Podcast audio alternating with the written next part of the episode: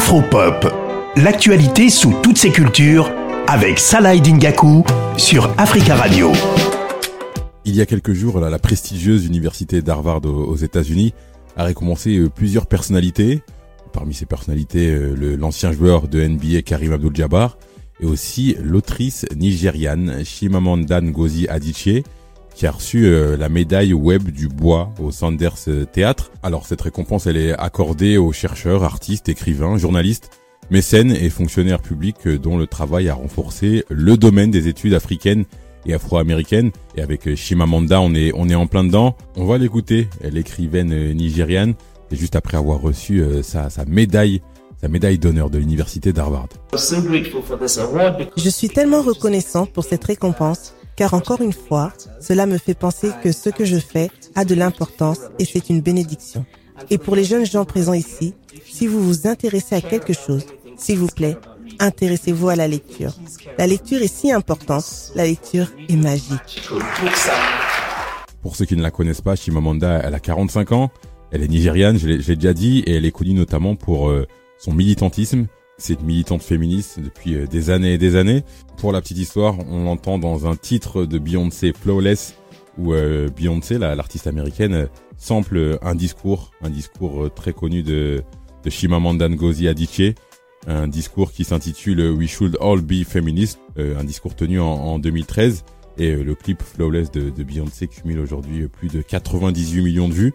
Chimamanda Ngozi vit entre entre Lagos et Washington et encore une fois, son, son succès dépasse euh, le, le, cadre de, de, la littérature. Elle est connue aussi bien pour euh, ses best-sellers comme Americana, qui est vraiment un de ses livres les plus connus, son livre le plus connu, et ses discours euh, mémorables sur sur la question du, du, du féminisme. J'ai posé une question à trois Afro-parisiennes, Diane, Awa et Joanne. Je leur ai demandé ce que représentait Chimamanda Ngozi Adichie.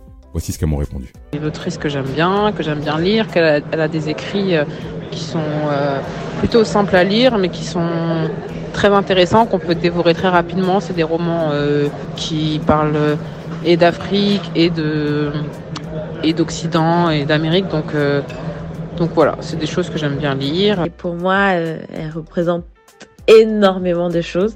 C'est une icône en fait aujourd'hui. Pour moi, elle représente un engagement, elle représente des valeurs, elle représente une authenticité, une prise de position sur des sujets d'actualité en tant que femme africaine, le fait qu'elle soit tellement attachée à, à son identité de nigériane, de Igbo, d'africaine, et qu'en fait cela ne m'empêche pas de partir aux États-Unis et d'avoir des expériences et de parler de mon expérience. Pour moi, elle représente vraiment un rôle modèle. Très inspirante, euh, un modèle pour ses combats féministes euh, portés avec énormément de lumière, de passion, d'humour, euh, mais surtout pour moi un ouvrage, Note sur le chagrin, qui m'a aidé à traverser une période pleine de chagrin et de tristesse, de rage pendant la pandémie, qui est le deuil de papa. Et, euh, et voilà, c'est, beaucoup de transmission que j'ai eu par rapport à cet ouvrage. Et euh, depuis là, encore plus euh, fan d'elle euh, parce que euh, elle m'a aidé à mettre des mots sur sur un moment qui a été vraiment le moment le plus difficile de ma vie.